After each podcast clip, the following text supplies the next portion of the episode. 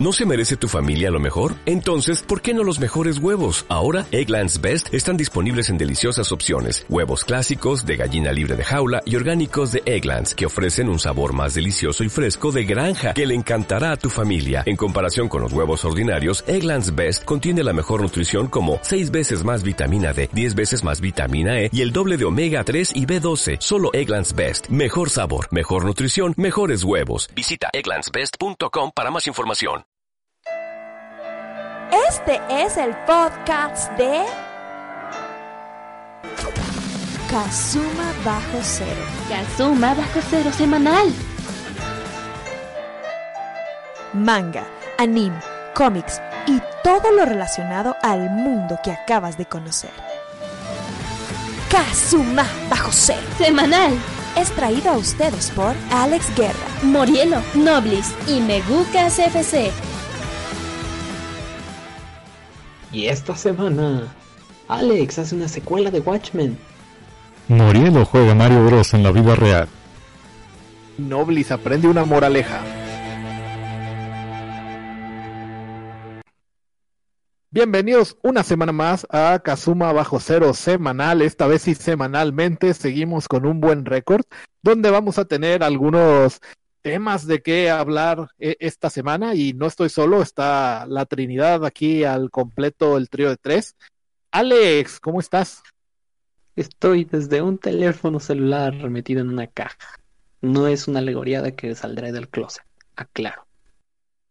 ¿Quién está metido en la caja, el celular o tú? Ambos. Complejo de gato. Muy bien, entonces Estoy vivo y muerto a la vez. el Alex de Schrödinger. Morielo, ¿estás en una mejor condición que Alex de Schrödinger? Sí, de hecho, eh, ¿qué tal? Saludos a todos. Eh, es correcto, de hecho, ahora sí que qué bueno que este programa no, tra- no lo transmitimos en vivo porque ahorita estamos viendo con unas dificultades técnicas y justamente eh, los fans desperdiciaron una oportunidad muy valiosa de ver cómo mi incompetencia desaprovechaba una consola como de 150, 200 dólares que apenas estamos aprendi- aprendiendo a utilizar. Pero ya, lo bueno es que afortunadamente ya tenemos esto trabajando y esto nos salvó de, del problema del Alex de Schrödinger. Lo bueno es lo- que, Morielo, aprendiste algo hoy y eso es lo más importante. Así es. Todos los días aprendemos algo y creo que eh, esta lección moraleja vamos a dejarla para el final del capítulo como si fuera caricatura ochentera, ¿va? Va. Aquí es donde deberíamos de contratar al de la voz de He-Man, ¿no? Para que diga.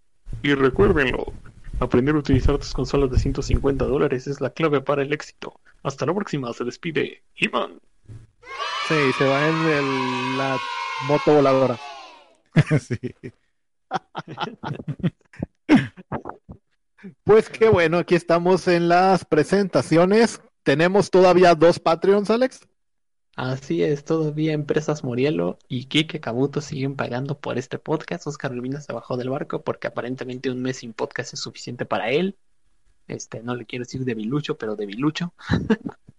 Imagínate tener escuchando este podcast. Ah, me dijo debilucho, ahora voy a poner tres dólares para que se le quite. Eso Ay, sí, como... a- a- Así, ¿no? eso le enseña. Y cuando sea su patrón le voy a decir que pida cosas o diga algo, no sé. En fin, pues muchas Así gracias es. a, a Quique y a Industrias Morielo que hacen posible eh, este programa.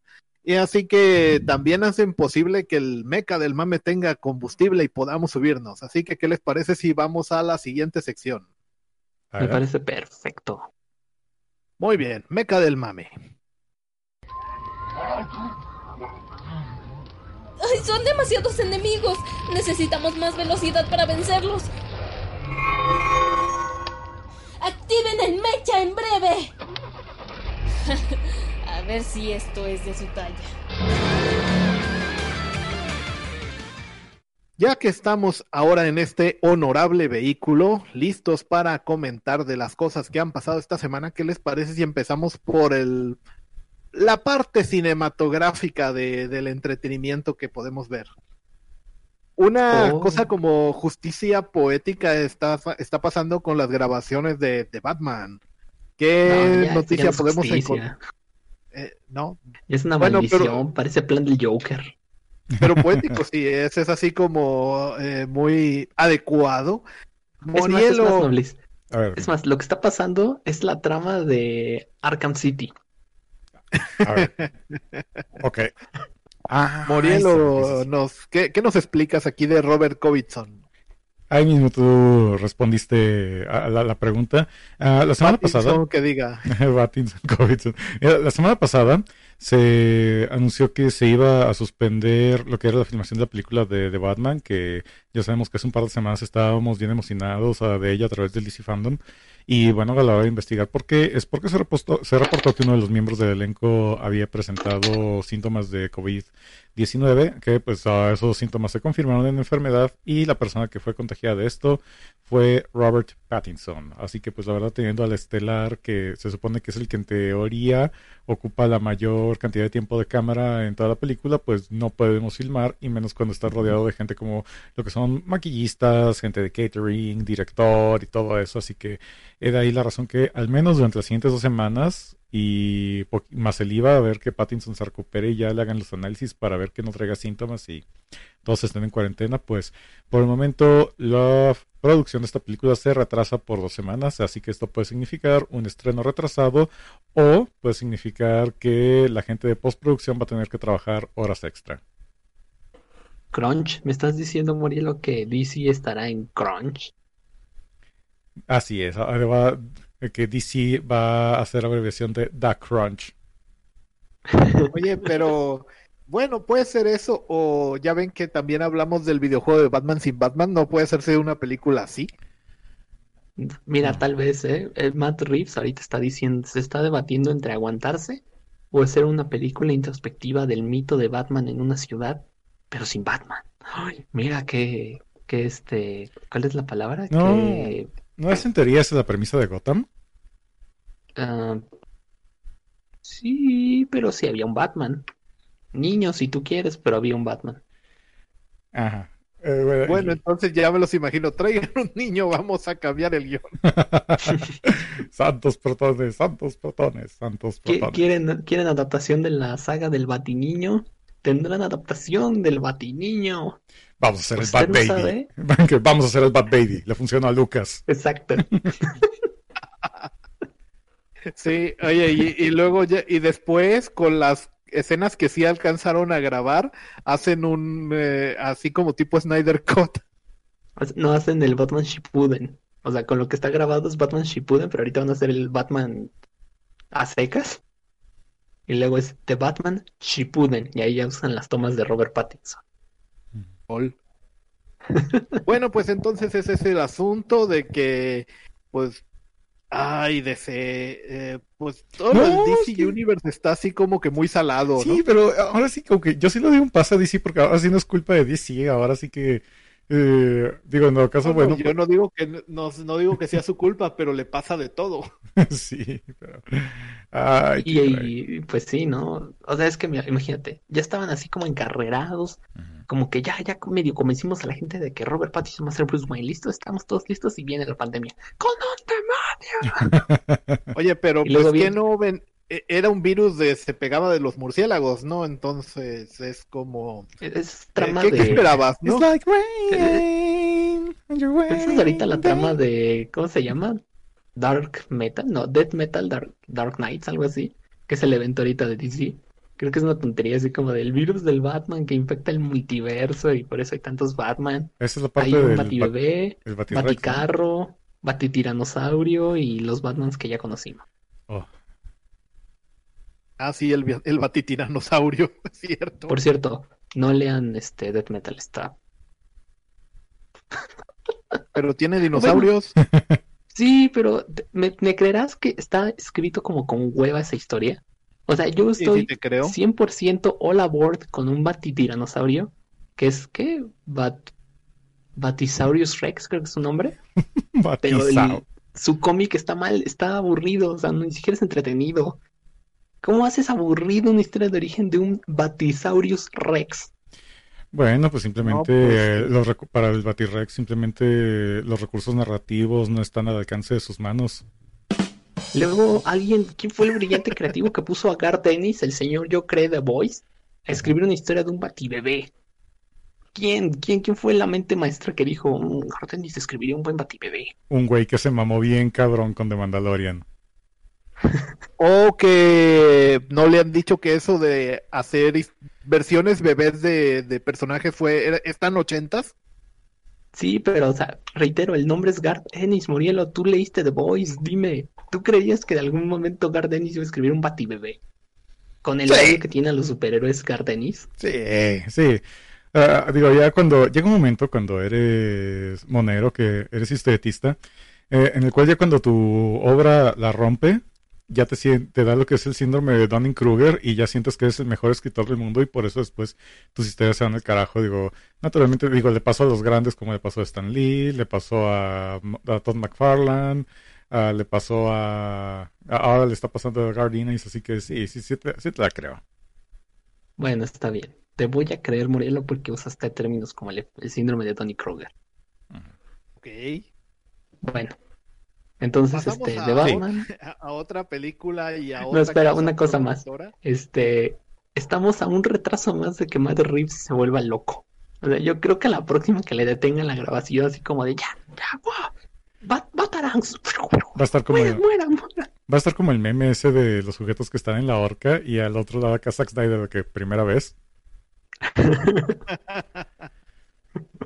Bueno, a lo mejor la próxima semana decimos algo de que, no sé, lo- la otra película que están haciendo, la de este Escuadrón Suicida, Suicida pasó algo. No, porque acuérdate que esa ya está, ya terminó de Ah, grabarse ahorita, ¿Ya está terminaron de grabar? Bueno, Lo le pasó más algo que a la podría postproducción. Sí, así de que se nos borró el archivo, toco madera. Este, ¿qué crees, señor James Gunn? Se nos borró todo el archivo de la peli. Hay que Entonces grabar hay que a grabar. ¡Ay, con un demonio! Por eso me fui de Marvel. Espera, no, esa no fue la razón. Fue porque no borró No. los tweets. Mm, qué Yes. alegoría. Ah, espera, tenemos un respaldo, pero nada más que John Cena no aparece en todas las escenas. Así que- ah, bueno, es John Cena, nadie lo ve. ¡Solo hice esta película por John Cena! Ok, ahora sí ya. ¿Qué más tenemos de películas? ¿Sale John Cena en esa película? No sí, John verlo. Cena es Peacemaker. ah, no sabía. Bueno, todos los días se aprende algo. Será la, la anécdota de, al final de este programa. Bueno, ahora sí, pasamos a la siguiente. y, va, y aquí ahí tenemos otra productora que aprendió algo también. Eh, pues como estábamos diciendo en episodios anteriores, cuando Alex pedía ya que por favor de perdida pongan en streaming eh, la, la película, la peor película de los mutantes, pues también eh, pues viene de una iniciativa de Disney de bueno, pues no hay cines, vamos a estrenar algo en streaming y, y vamos a ver cómo sale el experimento. Y parece ser que el experimento dio unos resultados de que en el futuro Viuda Negra no la van a estrenar así. Pues, ¿qué pasó? Es todo. que ellos traían pues su- sus suscripciones a Disney Plus y dijeron pues bueno tenemos nuestro propio Netflix vamos a estrenar aquí o sea simplemente la vas a soltar no como Netflix no o sea aparte que me pagas la suscripción va a ser una especie de pago por evento de que en lugar de que vayas y pagues en el cine por ver la película me pagues a mí ah bueno entonces es como el precio de una entrada de cine pues Eh. a lo mejor en Emiratos Árabes porque a 30 dólares o el Oh. equivalente en moneda nacional de tu pueblo, lo que sea. Sí, ¿y cuál es la ventaja de comprarla en Disney Plus? Este, que la tienes para siempre. Digo, siempre que exista Disney Plus. ¿Y ya? Sí, y ya. ¿Qué más querías? No sé, una playera, art, Ni siquiera te puedes un hacer de... Digo, lo malo es que de aquí ni siquiera te puedes hacer de... Ya ves como hace un par de años yo estaba muela y muela con los promocionales de cines. Ni, ni siquiera te puedes hacer ya de eso. Sí, o sea, es como que, ¿y qué gano yo con comprarte la peli? Creo Pues que no, ni siquiera te deja, ni siquiera te dejan descargártela o algo. No, porque no te la vayas a llevar. A dónde no, no. te la lleves, pero No la vayas a subir a, a- al Disney Plus verde. ups, creo que ya está. Ay, creo que no pensé esto muy bien. Yo Bueno, descargaría. ahí iba a estar de todas maneras, pero Yo descargaría, pero eh, tengo lo- varios. el precio creo que fue la clave en este asunto, porque se supone de que es como no puedes ir al cine, te vamos a dar esta alternativa. Pero si la alternativa te sale como seis veces más caro que ir al cine, pues em, ¿Para qué fuiste? mejor voy al cine. ¿no? Ah, mira, Sí, vamos a poner un poquito las cosas de contexto, porque hay que ser francos aquí. Eh, el cine en Estados Unidos es caro. Te estoy diciendo que No, yo- val- no cuesta 30 dólares la entrada. no, no cuesta, pero tampoco, tampoco es ¿Cuánto de cinco. Como unos tampoco- entre 7 y 11 dependiendo del cine. No, carnal, es decir, que haz de cuenta que Ya- te, te lo estoy diciendo. La ¿A última vez subió? La última vez que yo fui al cine en Estados Unidos, y eso fue ya hace 10 años, ah, pagué 10 dólares por entrar a la función de matinela de la mañana, la que es la más barata. Así que normalmente te cuesta entre 15 y 20 dólares el boleto de entrada de cine, ya dependiendo de, de la categoría del cine. Pero, Sigue siendo menos que 30. Sí, definitivamente, eso sí, pero el, el argumento, el pseudo argumento de Disney consiste en que, bueno, es que digo, que, que na- no existe tanta gente tan triste y patética que paga esta película para verla solo, o sea, la vas a ver con la pareja, con los niños, con la familia, así que pues obviamente, dice, no si te vamos a cobrar, pareja, amigos o un niño, no estaría viendo Mulan, te lo puedo asegurar. Eh, así que su argumento es que dicen, con esto la puedes ver las veces que quieras y pues la van a ver mu- muchas personas en tu casa, van a tener acceso a verla, así que pues por eso te la queremos cobrar más. Ah, no, coincido con el argumento, nada más es así que los en- entiendo de dónde vino su idea. O- Suena como argumento para ligar, ¿no? No, mira, no te estoy cobrando la mitad de la comida, te estoy cobrando nada más una pequeña parte de todo el entretenimiento que tendremos tú y yo como pareja. Y obviamente la chava va a decir, pues vete al diablo. ¿Quién quieres engaña? qué bueno. Pero te digo, o sea, es que, por ejemplo, es toda la experiencia, todo el costo de la experiencia del cine sin la experiencia del cine, porque, pues, salvo que tengas, como tú mencionabas en nuestro grupo de Twitter, que tuvieras este el super sonido surround y tuvieras a los actores actuando frente a ti, pues uno dice, bueno, pues así sí vale la pena. Pero Oye, pues, pues es el asunto de que me ahorro todos los intermediarios y te cobro más caro. ajá. Híjole, no, sí, sí, sí está gacho. Y tengo entendido que, digo, obviamente esta clase de números no se revelan hasta uh, bastante tiempo después, pero al parecer no le fue tan bien financieramente. Digo, todavía se supone que lo estrena, falta estrenarlo en China, pero al menos en el mercado doméstico, como le dicen, no le fue tan bien. Y digo doméstico porque, digo, a final de cuentas yo conozco mucha banda mexicana que ya vio la película, pero pues obviamente utilizaron el Netflix verde porque, guau, guau, guau, no tenemos Disney Plus aquí en Latinoamérica todavía. Eso para o sea- empezar. eh, O sea, en muchos países de entrada, aunque tengas el dinero y quieras pagar, no sabes qué, te tenemos baneado la, la, la IP por región. Así que aunque me quieras, no, no quiero tu cochino dinero tercermundista. Ah, Entonces imagínate, Aún. tendrás que pagar todavía extra el VPN, ya sabes, esos que anuncian tantos y si sigues demasiado youtuber gringo que anuncian en sus videos los VPNs para poderte cambiarte de región, todavía tendrás que estar pagando el VPN para eso. No, que se vayan a, que se vayan a la goma. Sí, Oye, o sea, ni que fuera estar tan bueno. Entonces, bueno, supón que, que la razón que Morelo, Morielo nos explicó para cobrar 30 dólares a nivel Estados Unidos, supongamos que funcione ahí, pero lo sacas de Estados Unidos y puede que funcione en Inglaterra y ¿dónde más?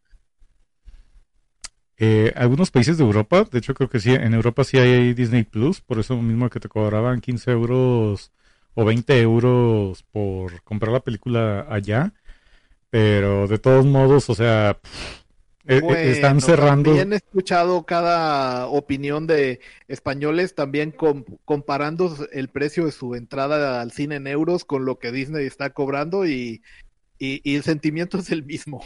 Ah, es que sigue siendo un insulto, o sea, 20 euros, o sea, ya incluso trasladándolo, por ejemplo, no sé cuándo fue la última vez que ustedes compraron una película en físico, pero al menos creo que yo la última que compré el año pasado creo que fue la de Spider-Verse y creo que pagué como 300 pesos o 280 por el Blu-ray especial y todavía pues eso es mucho más barato de lo que saldría el formato físico de Mulan, o sea, financieramente te conviene mejor o esperarte el streaming o comprarlo en físico, o sea, pero de plano tendrías la que compras en físico. Ajá, exacto, pero o sea, tendrías que ser así, o sea, critical fan hardcore de Mulan para decir esto lo pago en el día uno y se contrapone completamente esa posición contra esta nueva versión de la película porque esta nueva versión de la película sí se toma demasiadas libertades creativas de la película animada, empezando por el hecho de que le cambien el apellido a el apellido a Mulan. ¿Cómo se llama ahora Tengo- Rodríguez? Tengo No. entendido que era para que no se llamara Fa Ping. Exactamente, o sea, exactamente, o sea, el apellido era Fa y el nombre que adopta Mulan como hombre es Ping, lo cual en 1998, 1997 no había ningún problema, pero súmale 13 años Bueno, de lore de pero internet. No nos dimos cuenta. Ahora sí que ese nombre no envejeció nada bien. Sí, así No, te porque esos, o sea, esos problemas hay desde que tuvieron que cambiarle el nombre a Pugman. Así es. Y digo, apenas me hizo clic ayer y lo estaba compartiendo en Twitter me ah, sí, dije, ok, no me gusta el cambio, pero puedo entender por qué lo hacen. Y de, repente resulta que Mulan tiene, ahora sí, básicamente Mulan la reificaron, hablando de rey de Star Wars. O sea, de el argumento este no típico de, ay, es que le dieron un montón de poderes que no tenía, no tenía y ahora ya me arruinaron la vida. Bueno, palabra ahí sí clave es depende porque, ok, nosotros eh, supimos de la existencia del personaje por la película animada, pero tengo entendido que la historia de Mulan es como del siglo V, VI de, de nuestra era y que viene de un poema del siglo IX que se reimpre- reinterpretó en una obra de teatro del siglo XVI, que se noveló en el siglo XVIII, etcétera, Sí, de hecho, en el cuento original y- y- chino, Mulan era chidísima. Y de hecho, deja de ser una cosa de género porque el resto de la armada contra los contra los unos, una, o le valía que fuera mujer porque era bien chida, o dos, le tenían miedo, pues porque era bien chida. Entonces no me, no me voy a meter con una mujer que es bien chida. Te voy a hacer, Cualquiera Entonces- de las dos cosas era, era muy chida. Quiero comentar un, giro respecto a ese argumento, porque tiene razón. Si esta película intenta ser más artísticamente correcta en la obra original, va, te lo acepto.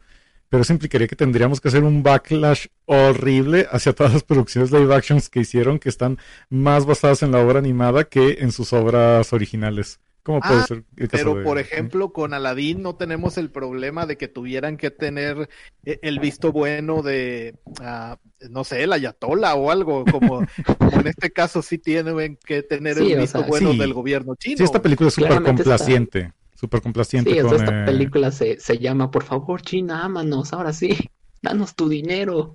e- Es una cromada de hora y 45 minutos o lo que sea que dure esta película. Pero brutal, o sea, he, he visto Bueno, no sé. animales porque- queriendo vivir con menos ímpetu. No, no lo sé, porque eh, por los memes, sobre todo los que se quejan de que no esté Wushu, eh, me, me Mushu. llamó la atención, Mushu, perdón, el, el dragoncito, pues, este, me llamó la atención de que parece ser que la película es algo así como eh, cine de artes marciales de Hong Kong y, y alguna gente lo dice como si fuera algo malo, pero a mí me llama Sí. la atención. De hecho, de perdón, yo vi confusión, amo esa película. A mí tú no me vas a decir que las películas de artes marciales chinas están malas. a Digo, ver, confusión no es precisamente china, pero Justamente me, me hiciste acordarme de un chiste que, que hace un referente que por la falta de Mushu, ahora sí que esta película deberían de cambiarle el nombre a Crouching Tiger, Hidden Dragon. así es. Sí, sí, que porque hay memes así que comentan de que quitamos el dragón porque queremos hacer algo realista. Tres doritos después, Mulan corre por las paredes y devuelve flechas a patadas. Sí, o sea, se vuelve este anim- se vuelve un anime, o sea, dejó de ser una película, es un cochino anime live action. Sigo Y insistiendo. ya sabemos cómo terminan esos. Ganas no Pues, tengo de ver esta película, me Pero voy- por lo menos eh, eh, así, pues eso, cine de cine chino de artes marciales, sí. O, o eso me han dicho, y si no lo es, y resulta que es una escena suelta o algo, eh, me voy a decepcionar. Que es un blooper, ¿no? Eso sería lo peor, que fuera un blooper así de. Ah, no, falsa para el. Sí. De Aplicamos la de Marvel y pusimos escenas en la falsas. película no. Aplicamos la Marvel y pusimos escenas falsas para que, para que se fueran con la para finta. que no supieran. Para que se pongan con la cinta y pareciera cine de Hong Kong. Este, bueno, algo más que decir de, del exitazo que es Mulan. Pues no sabemos exactamente las cifras, pero eh, nada más que Disney decía de que, bueno, esperábamos más, pero sin especificar cuánto recibieron ni cuánto esperaban. Pero pues obviamente el publicista que le vendió la idea al ratón de que era buena idea poner el streaming a 30 dólares, pues probablemente ya no vamos a volver a saber de él. Esperemos A mí que, se me hace. Ah, di- di- di- Sí, que te digo, esperemos que en el espíritu didáctico de este podcast también Disney aprenda una lección de esto. Y recuerden, niños, no estrenan una película a 30 dólares a menos de que, uno, la película lo valga, dos, la experiencia sea buena, y tres, metan a un dragón mágico. Sí. Este fui yo, su amigo He-Man. Tu, tu. O sea, porque casi todo termina en el dragón mágico. O sea, creo que esa es la queja de todos, así como de aceptaría todo si tuviera mucho. No, creo que eso es mame. Sí. Déjame soñar. No, porque y así nos ponemos en ese plan y estuviera mucho o lo que sea, luego estarían los eh, lo- los talibanes de las voces originales pidiendo a Derbez y cosas así. No, no, no, no, qué Ay, horror. sí, no. me- sí, tiene- No, tienes toda bien, la razón. Gracias por abrirme los ojos. Que no, es, es mame nada más. Bueno, sigamos entonces ahora sí con la parte cinematográfica y pasamos a la parte videojueguil del, del mecha. Tuvimos dos anuncios así de que te levantas por la mañana, vamos a ver qué hay en la de, ay, espérate, ¿qué, qué, qué onda que traen? Qué pedo, sí. Eh, sí, entonces... ¿Quién se murió? No, nadie se murió, son noticias buenas. Sí. Ah, Ya ven que hubo muchos memes la, la semana pasada. ¿Cuándo fue la pasada o la antepasada? No, sí fue la pasada, cuando hablamos de Nvidia eh, que les dio precios y características a sus gráficas de siguiente generación y entonces hacían muchos memes de mientras tanto Sony y Microsoft faltan dos meses o menos para que salgan su- a la venta sus consolas en noviembre y no sabemos ni fecha ni precio. Mm. Bueno, ya, Microsoft dio un paso adelante. Parece ser que motivados por una fil- filtración que hubo que fue correcta. Y entonces fue como que. Que ah, hicieron canon además. sí. bueno, pues ya, si, lo sabe el leaker, que lo sepa el mundo. Ya no hay forma de detener este tren llamado éxito. Sí, de hecho me gustó mucho el tweet de Xbox cuando se empezó a correr el rumor y pusieron el meme del monito de, de 31 minutos viendo para todos No, no lados. es 31 minutos, es un programa Sí, peruano. Ajá, sí, el meme, el changuito del meme, sí. Ajá, el changuito del meme. meme que, que, que mira la vista así para, para los lados como fingiendo demencia. ese. y ya después ya, ya pusieron precio. Resulta ser de que anunciaron una línea de la consola Xbox Series S, que ya se había liqueado desde que le tomaron una foto a una caja de un control que como que se les fue el rollo de que traía publicidad que todavía no tenían que revelar. Ujú. Y entonces, pues ya, sabemos que esta consola existe, sa- sabemos más características de esta, que es uh, como un tercio del tamaño del Xbox Series X, la, la que le hacen memes de que parece refrigerador. Entonces, esta es más pequeña, la publicitaron en color blanco y esta la gente dice que tiene forma como de bocina, porque la rejilla de, de ventilación es negra y hace un contraste bien loco con la consolita blanca. Ujú. Que Sí. Es la versión vale. económica. ¿Mande? no sé si jugar este videojuegos o pedir tres órdenes de la cajita feliz. Lo que me Bueno, sorprendió fue el pues, precio. el tamaño de la Series X.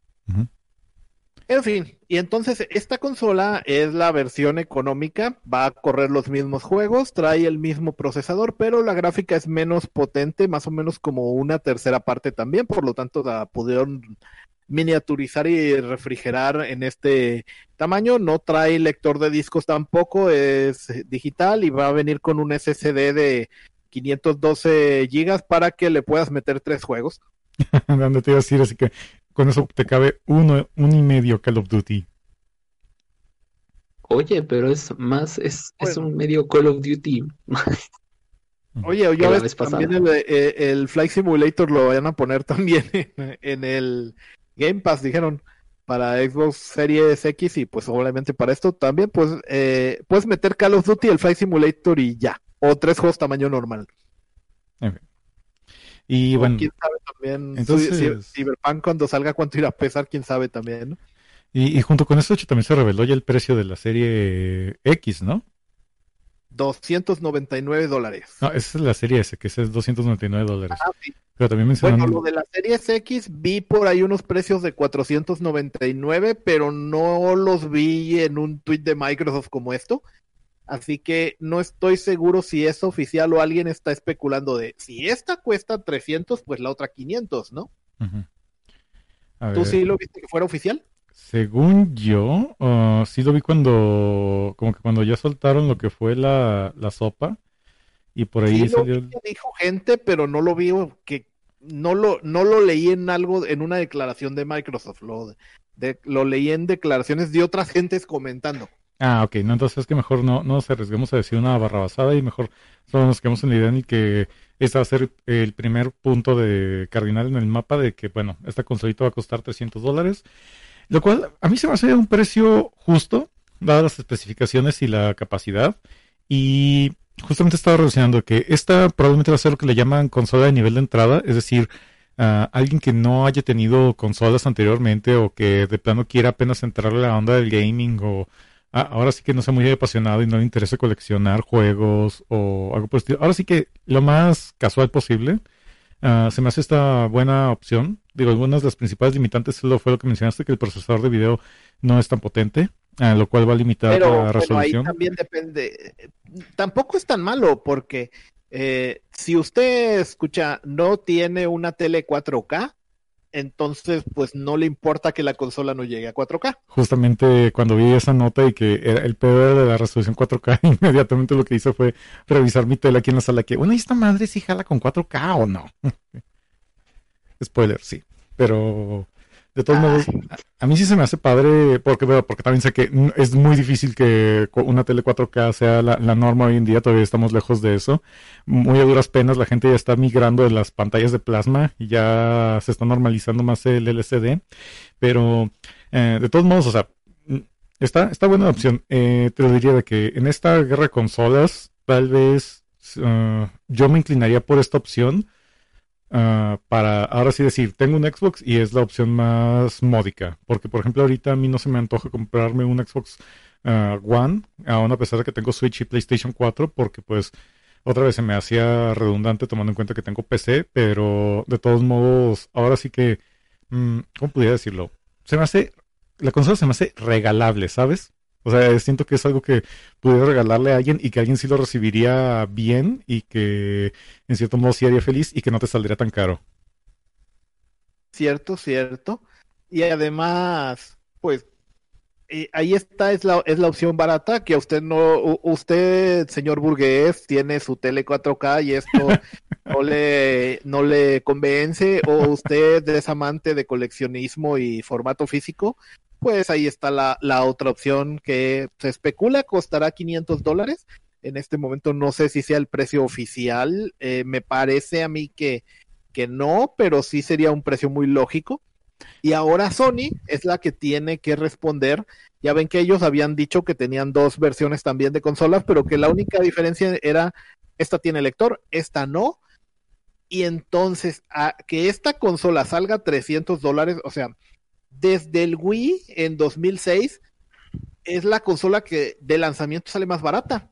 Sí, porque el Wii en cuánto salió, 250 dólares, ¿no? 250, pero ya en esa época incluso el Xbox 360 de salida salió a 400 y el Play 3 salió a 600, ¿se acuerdan? Todo sí. Y igual eh, el One y el y, y el este el PlayStation 4 pues salieron a 400 y 500 y, esas eran las y esas fueron las versiones baratas. y tengo un comentario extra. ¿Cuánto dijimos que va a costar esta consola? 299, ¿verdad? 300. Ah, 399. Ah, sí, mira. 299 300. Ah, ok, muy bien. Porque te lo digo porque ahorita justo estaba revisando las tasas de inflación y cuando el Wii salió en 250 dólares en 2000, ¿qué dijimos? ¿2006 o 2008 salió? El Wii 2006. 2006. Ah, ajustado a la inflación, eh, eso serían 326 dólares de ahora. Así que, de hecho, incluso en términos de lo que vale el dinero actualmente, este Serie X es más barato que el Wii. Sí, o sea, eh, el Series X está saliendo a un precio que compite pero con el Switch. No, es- es- está bien, te digo, a mí sí se me hace que esta es una opción súper accesible. Mira, yo como el publicista fracasado que soy, me imagino este escenario de el joven adulto que vuela del nido y se va a mudar a su propio depa, a su propia fraternidad y pues no tiene mucho dinero, pero tiene ganas de jugar, así que pues por 300 dólares se puede comprar su, su Xbox y de todos modos no hay problema por la resolución porque pues nada más ahí tiene una pantalla que agarró en una venta de garage y con una tarjeta de Xbox se paga una suscripción de Game Pass anual y entonces ya estamos diciendo que por unos 420 dólares ya tiene diversión para todo el año. La, Sí. la cortilla de Xbox. Sí es. Entonces esta opción cubre este nicho de mercado que las consolas más caras pues probablemente estaban eh, dejando. Aunque por otro lado, ya ves que eh, los juegos, todo lo que salga para Series X también va a seguir saliendo para la One. Y esta cosa es técnicamente mejor en procesador que el One, pero peor en gráfica que el One X. Entonces también ahí entre esto y el One X, eh, pues medio como que este va a ser el reemplazo, lo va a canibalizar en su espacio, pero mientras convivan va a ser, imagínate, llegas a la tienda, me da un Xbox, ¿cuál quieres? Tenemos Xbox S, el Series S, el X y el Series X. Sí, esto va a ser una pesadilla para los padres de familia. Con los nombres, sí.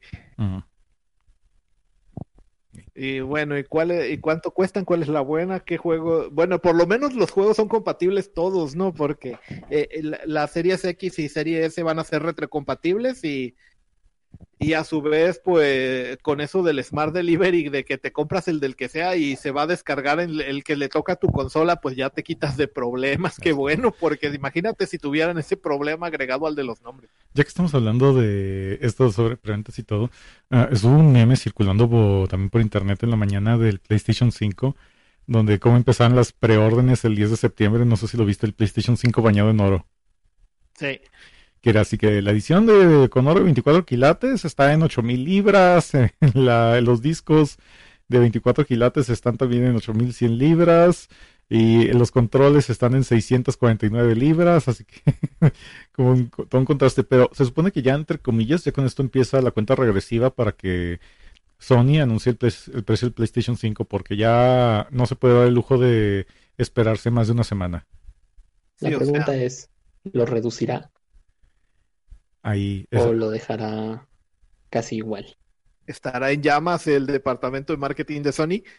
Lo que está en llamas es California, pero eso fue por una fiesta de gender.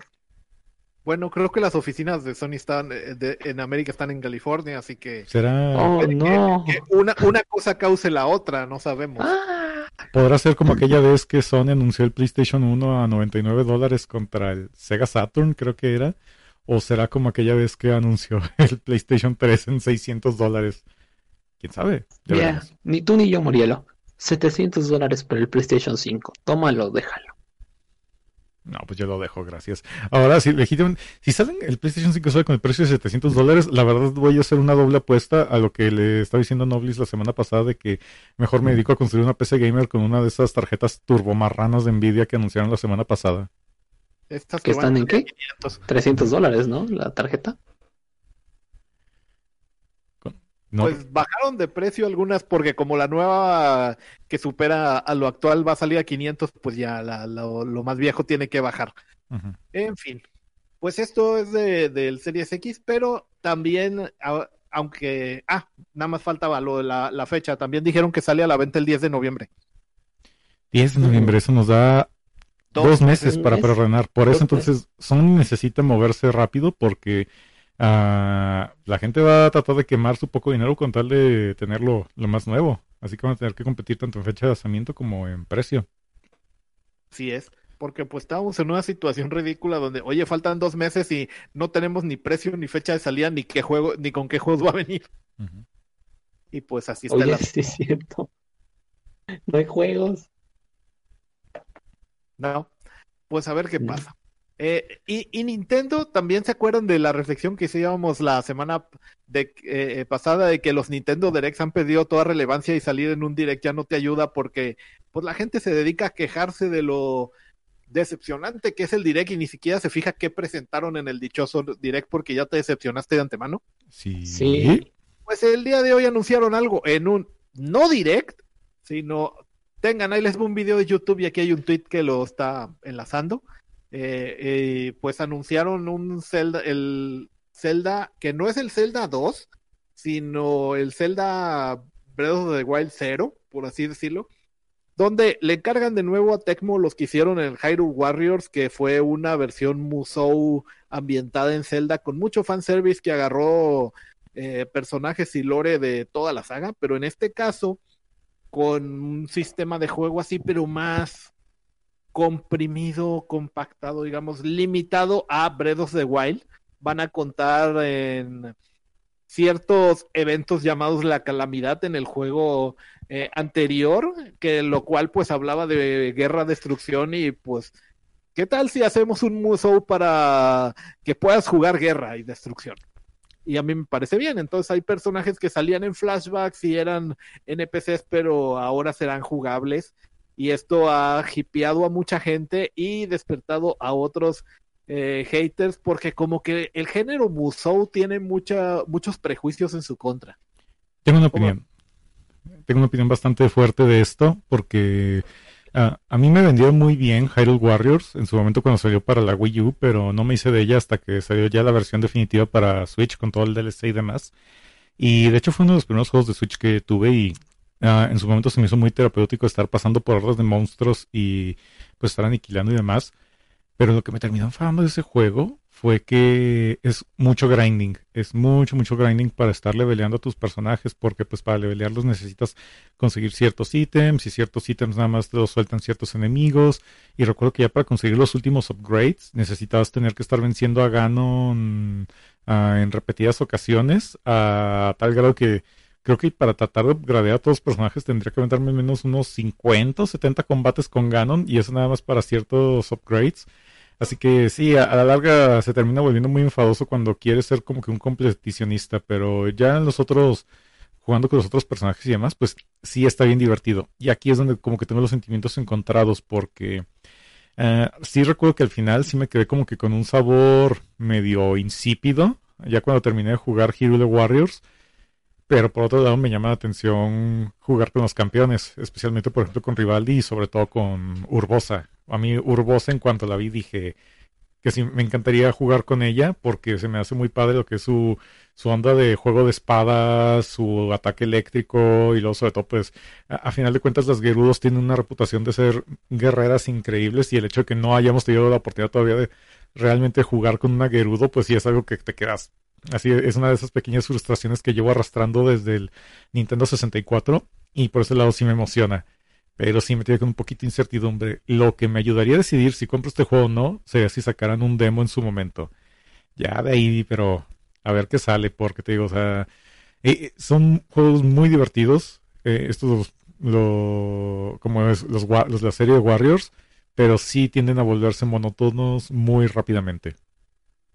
Mira, en este caso no sé qué tan rápido tendrá, tenderá mover, a volverse monótono, pero como esta cosa es una precuela de Breath of the Wild, donde la historia que te tienen que contar, si ya jugaste el juego anterior, ya sabes a qué punto te tienen que llevar.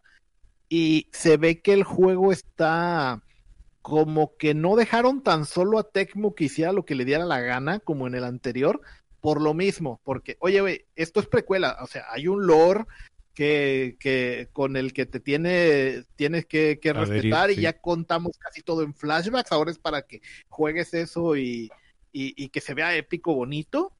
Entonces, no sé hasta, a lo mejor eso que dices tú de maximizar personajes y tal, pues sea como para que tenga misiones extra y cosas así para darle más rejugabilidad al juego, pero seguramente eh, esta cosa debe tener un modo historia que pues eso, como eh, eh, es precuela de Breath of the Wild, pues por lo menos ese modo historia no creo que se puedan volver locos con de que, bueno, y ahora para que te pases el juego tienes que derrotar a Ganon 18 veces porque así tienes que levelear a Link o algo.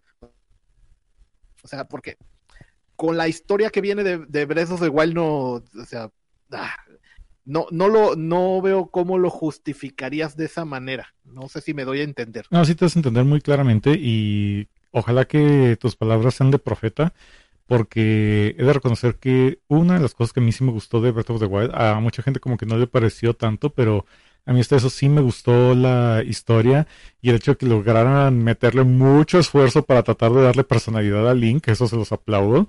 Ah, así que eh, también te digo, el concepto es que hay cosas en ese mundo de lore que, que me interesan, o sea, porque quiero saber más qué onda con el campeón de los Gorons, quiero saber más de por qué Rivali eh, es como, ahora sí que es como es así como que de, de sangrón y todo eso. Ah, ahora sí que ver a Urbosa en sus mejores tiempos. Se me olvidó cómo se llama la campeona esta, la que es de los horas. Mm, Eh, Ninfa. Ninfa, sí, sí, sí. Ninfa. Ninfa, sí. Ah, por cierto, salieron muchos Troy McClures así de, ah, se puede jugar con Mifa, ya quiero el juego. que, que sí, ¿qué onda con eso? Digo, eh, ahora, por eso te digo, o sea, para mí mi, mi wifi de Breath of the Wild es Urbosa. O sea, Minfa es así que, no sé, se me hace muy, ahora sí que literalmente yo la veo y se me hace muy escamosa, se me hace muy lagartona en comparación a, a Urbosa en ese aspecto. Troy McClure. Ah, pero bueno.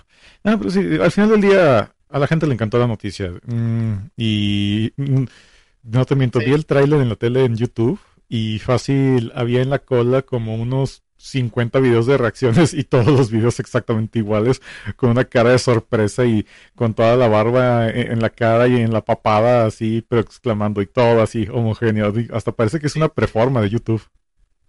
Sí, es que a diferencia de otras cosas, como por ejemplo lo de eh, la colección de Marios 3D, que yo sospecho que eso no fue un leak porque alguien supiera que Nintendo lo estaba haciendo. Yo creo que eso fue de que Nintendo leyó, oye, están diciendo en internet que vamos a hacer una colección de Marios 3D. ¡Ja, ja, ja, ja! ¿De dónde sacan esas ideas? Oye, y si la hacemos puede ser buena idea. Pues, pues ya que dicen sí. Y sí, y eso fue la, la noticia de la semana pasada que acompañó toda la transmisión del 35 aniversario de Mario Bros. Entonces, ya para cerrarlo del Zelda, pues nada más vi dos tipos de personas que estaban medio molestas con el juego este. Uno de, uno son los de que, ah, es Musou, ya, me, me niego totalmente a, a darle ninguna oportunidad porque tengo un prejuicio total contra los, los Musous y yo creo que esto va a ser como un juego de anime genérico de esos que saca toneladas Bandai Namco que, que, que te vuelve Musou Caballeros del Zodiaco, güey. Y ese Yo a mí sí me gustó. por eso Musous ya, ya le agarran tirria al género y, y creen que, que es imposible hacer nada bueno con ellos. Y luego, por otro lado, hay gente que es como más papista que el Papa, como los que le explican Harry Potter a la Rowling, que dicen de que, pues, si no es un Zelda como Dios manda, y esa gente no considera un Zelda como Dios manda Breath of the Wild, hay gente que dice que el último Zelda puro eh, fue Skyward Sword. Entonces, pues hay gente que, que, que cree que ellos saben mejor que es un Zelda que Aonuma y, y esas personas están así como eh, molestas, pero pues ya que mencionamos lo de la colección de Mario, pues, pues seguramente su boicot no les va a salir bien. Y yo soy parcialmente responsable de eso. ¿Del boicot? Sí, no, del anti de que no funcionaba el boicot. Ah. Ah, Bueno, ya que mencionamos el boicot, es que salió una lista de. Y estos son los 10 juegos más vendidos del 2020. Y, y, y el- la colección de, de juegos 3D de Mario está en segundo lugar ya. Porque, como en su momento, ¿no? porque, Pokémon, este, te iba a decir porque- Escudo, que porque si hay algo. Record, sí. Te iba a decir, porque si hay algo que nos gusta más que las lesbianas musculosas, son los plomeros italianos gordos. Ah. Rayos, esto suena tan específico. Sí. Así que, que- que- mira, qué, qué extraños son tus gustos de Amazon. Amazon yo pensé que era Xvideos. Ajá. Por eso era Furry el número uno. Animal Crossing. Ah, pues, Y está Ah. curioso cómo es de que son este eh, de Lazos hace dos en, en cuarto lugar. Del, excepto por ese cuarto lugar del 1 al 9 juegos de Nintendo y Just, Just Dance en el, en el 10. Bueno, yo Pero sí seguramente Just Dance. Just Dance es la versión de Wii. te iba a decir Sí, Just Dance sí. de Wii, la que no salió para Wii U, sí, esa cosa. Sí, la que sigue saliendo todos los años. ¿Cómo? Sí, sali- Y luego salió un juego así como tipo GTA hawaiano el año, eh, este año también. Sí, de hecho, sí, sí, eh, mira, como el asunto con el Wii es que como todavía tiene demasiadas consolas en circulación y normalmente los utilizan en lugares como asilos de ancianos y demás, porque a final de cuentas al ser una consola de que sí implica movimiento para jugar y todo eso, pues ah, sí ha logrado sobrevivir los últimos años con lanzamientos de Just Dance. Y ahí está. Hay gente que ya solamente esa es su máquina, así como los que se compran el FIFA anual, pues la gente que se compra el Just Dance con las canciones del año. En fin. Pues entonces, pues Nintendo ahí simplemente pues sacó esto y rompió el internet un rato junto con lo de Microsoft y entonces toda la gente andaba feliz menos los Sonyers. Sí. Ah, Pero bueno. Ellos están muy ocupados escapando de las llamas del gender reveal de este año.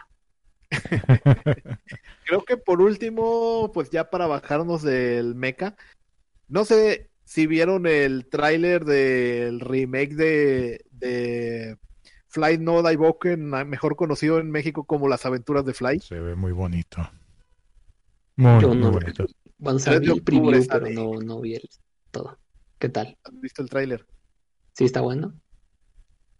Sí, nomás como que se extraña un poco la música, pero ah, bueno, ya veremos qué tal.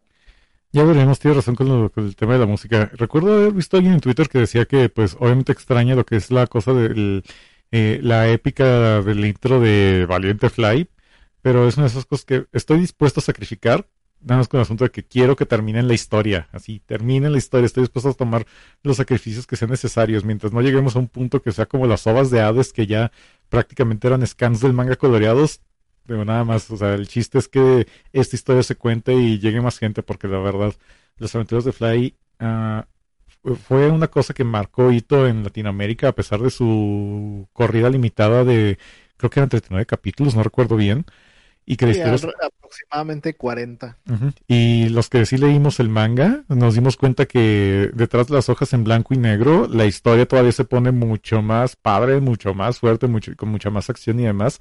Así que lo de Baran y todo es apenas, ah, ahora sí que el entremés, previo a lo que es el, el atascón, que es ya la parte final de la historia. Y yo estoy ya, o sea, trepadísimo, como que con cierta cautela, pero es así de que vamos, ya, ya, ya, ya quiero que se estrene. Sí, parece ser que, que, que lo van a hacer bien, que saben que es un producto eh, como apuesta segura, como, oye, si, si lo hacemos bien, el público no, no nos va a fallar. Entonces, eh, Uy, tienen ojalá, para- ojalá para DC y. Marvel pensaran así. Ojalá, pero bueno. Entonces, ya con esto creo que está bien para irnos bajando del mecha y pasar al recomendorama, la sección que se autoexplica. Esto es Recomendorama, la sección que se autoexplica.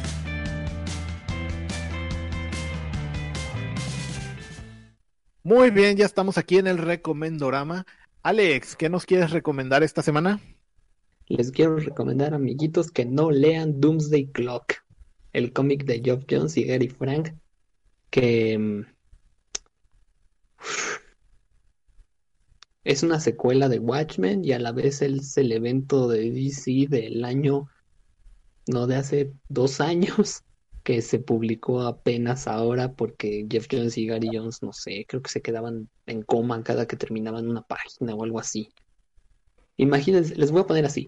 Del penúltimo número del 11 al 12 salió la serie de Watchmen y concluyó la serie de Watchmen. Esta de HBO. Así de retrasado. Del penúltimo al último se acabó la serie de Watchmen. Estrenó, continuó, se, se concluyó y todavía no salía el número de Doomsday Clock. Pero a ver, intentemos resumir Doomsday Clock.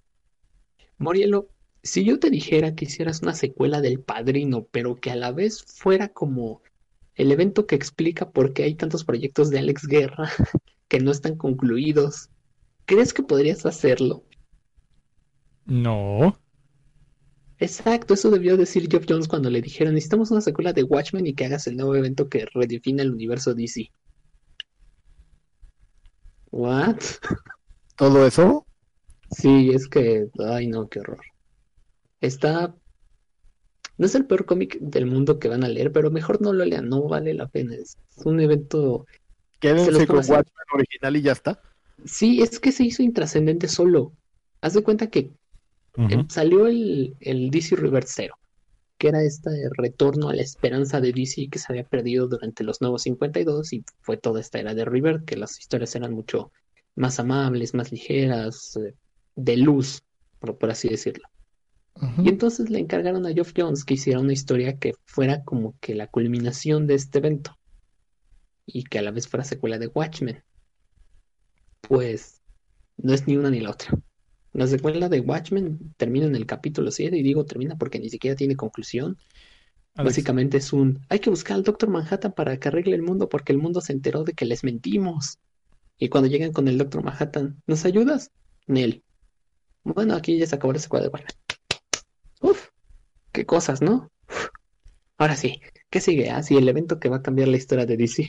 Y cuando lees el evento y la gente que leyera los cómics que se mencionan en ese, en ese evento dices tú, oye, pero ¿por qué Ciudad Gótica odia a Batman? Geoff Jones. Ah, por cosas que pasaron en su cómic.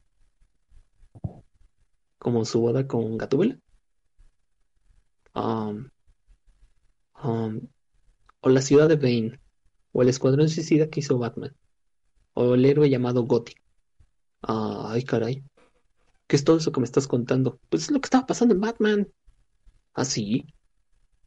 Ay, ni me enteré. Oye, ¿qué onda con Firestorm? Ah, está muy bien, llevándolo muy bien con, con su título personal. Ah, ¿no mató gente en Rusia? No. Chin, yo escribí eso. Este, ay, ¿qué, qué hay de Superman? Él ya es este. eh, Perdió esperanza, ya la retomó. No, el Superman ya se había muerto y había regresado el previo a los nuevos 52 y ese sí es de luz y es amable y toda la onda. Ah, qué caray. Se me hace que el DC que yo planeé era otro. Y es que ese es el problema. Se tardó tanto que ninguna de las historias que menciona en ese, en ese cómic existió alguna vez. O sea, creo que nunca le avisó a nadie en DC que, de qué se iba a tratar como que su evento. Entonces llegas y lees una historia que ni parece canónica. De hecho, creo que, creo que no es canónica. Ya no. Creo, creo que, creo que se autonegó sola. Y entonces, haz de cuenta que la conclusión de esta historia, o sea, de por qué DC se hizo de luz en River, fue porque el Doctor Manhattan se había metido con las vidas de todos en el universo DC, evitó que existiera la Sociedad de la Justicia, que es la que representa los valores buenos de la de los superhéroes de DC. Y luego, pues, Superman le dijo, oye, bájale. Y el Doctor Manhattan, tienes razón, tengo que bajar. Y fue y volvió a fundar la Sociedad de la Justicia y eso arregló todo. Pero eso quizás debió estar a la mitad de River o al principio, pero llegó ya cuando River ya se terminó y ya volvimos a las mismas tendencias de siempre de Superman oscuro y Batman oscuro y Mujer Maravilla oscura. Mírame cómo soy oscuro. Y uno así de... "Mm, Gracias. Entonces no lean Doomsday Clock, la verdad no vale la pena. Geoff Jones no es Alan Moore, no sabe ni siquiera imitar a Alan Moore, no sabe ni siquiera imitar al imitador de Alan Moore. Tal vez ni siquiera lo intentó. No, sí, sí lo intentó. ¿Sí lo intentó? Se murió. Bueno, la concepción que él tiene de Alan Moore. Porque así como Bart en ese episodio de Los Simpson, ay, es que yo solo vi las viñetas, no leí los diálogos. Y, y eso es lo, con lo que se quedó Geoff Jones. Bebés. Sí. Sí, no. No, no, no, no, no lean Doomsday Clock. Por, hagan su favor, no lo lean. Está chafísimo. Era un concepto muy difícil de lograr y pues no se logró. Qué lástima. Así es. Así de sencillo. No se logró. Misión no cumplida. Gracias. Bye. Vámonos todos a nuestras casas. Wasted. Todavía no. Tenemos un par de recomendancias más. Bueno, esa fue una anti-recomendancia. Entonces, Morielo, en lugar de leer eh, es- este, a Geoff Jones, ¿qué, qué nos recomiendas hacer con ese tiempo? Tengo un chingo de ganas de hacer una recomendación, pero el problema está que no puedo hacerlo porque todavía no la, no la he visto, justo se acaba de descargar. Pero la recomendación va derivada de esto. Eh, si ustedes quieren ver realmente un estreno de una película que sí está disponible en streaming y que yo creo que incluso sin verla puedo garantizar que es una mejor experiencia que Mulan, es la película de Bill y Ted Face the Music, que ya se encuentra disponible, al menos yo ya la conseguí en el Netflix verde, que pues es la tercera parte después de como 30 años desde que salió la última película de Billy Ted, protagonizada pues por nada más y nada menos que nuestro héroe de acción favorito de la temporada, Keanu Reeves y, este, y Alex Winter. Alex Winter. Ajá, así es. Y pues bueno, ahora sí que te digo, ya está descargada, estoy a punto de verla. Las reseñas hasta ahora, a diferencia de otros estrenos, así como de blockbusters, que normalmente está muy peleado lo de los críticos pagados y los espectadores gordos, ardidos, aquí como que sí está más o menos pareja la opinión en Rotten Tomatoes, así que eso ya me da cierto... Ah, ahora sí que cierta expectativa de decir, bueno, pues digo, a final de cuentas las películas de Billy no son exactamente grandes joyas del cine, pero son palomeras y divertidas. Así que uh, yo creo que la próxima semana voy a regresar con la recomendación, pero lo que sí recomiendo es que si ustedes nada más conocen a Keanu Reeves de Matrix para adelante, uh, dense una oportunidad y vean las películas originales de Billy Ted. Si quieren ver a un Keanu Reeves haciendo comedia y si quieren verlo ridículamente joven, puberto, adolescente.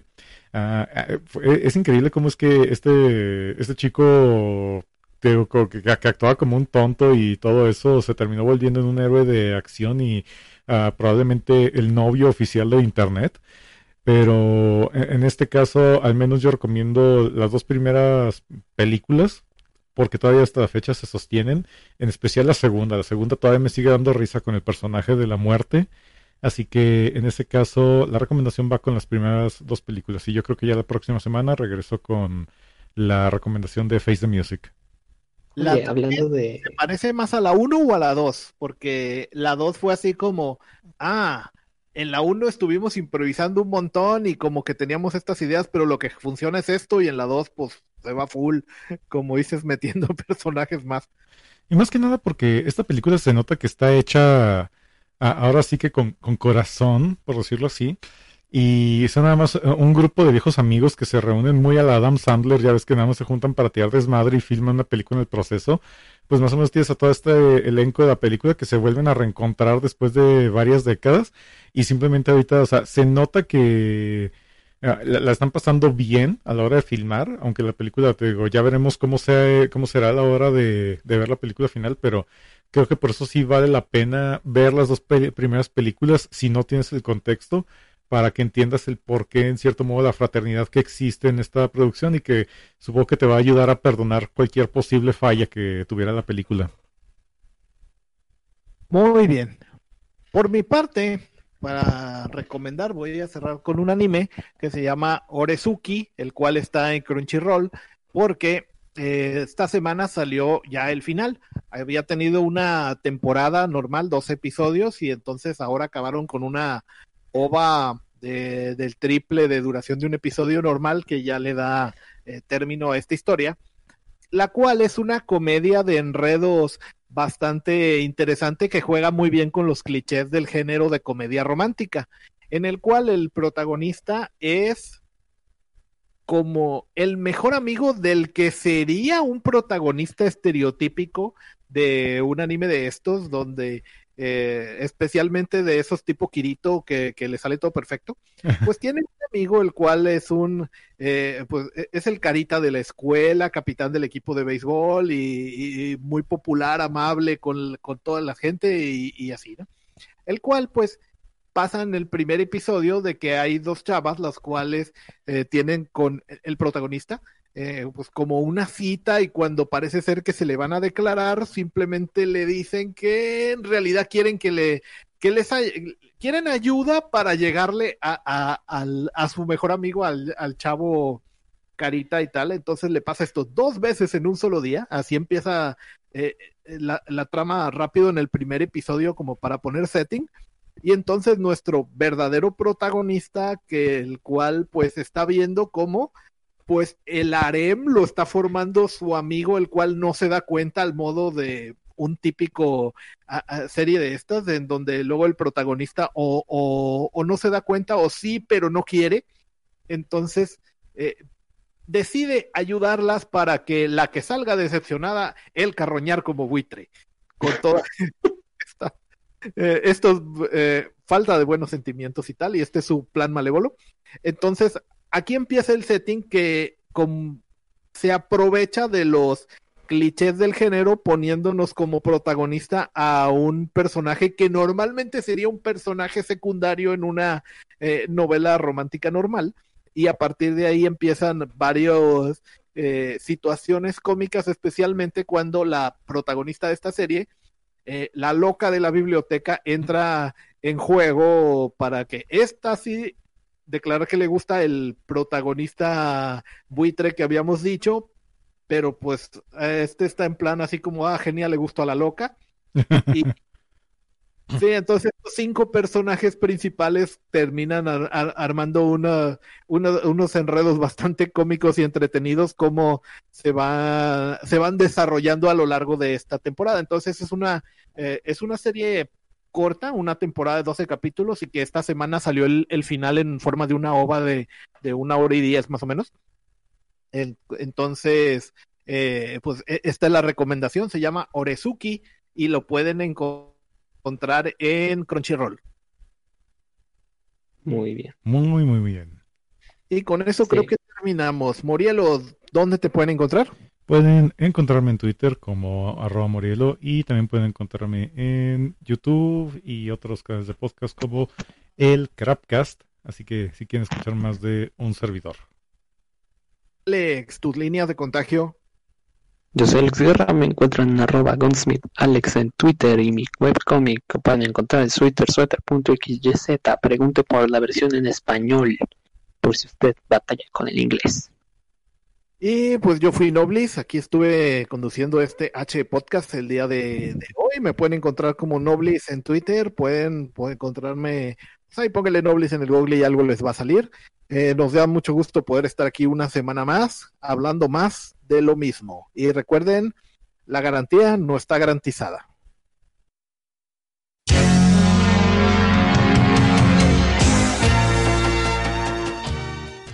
Nos divertimos mucho en este podcast, ¿no creen? Pero hay una lección muy importante que debemos de recordar. Cuando ustedes vayan a utilizar un dispositivo USB, tienen que asegurarse que esté conectado a su computadora no importa si tiene batería aparte, de lo contrario, no funcionarán y retrasarán a su, a su producción y molestarán a sus amigos. Y con eso nos despedimos. Cuídense mucho chicos.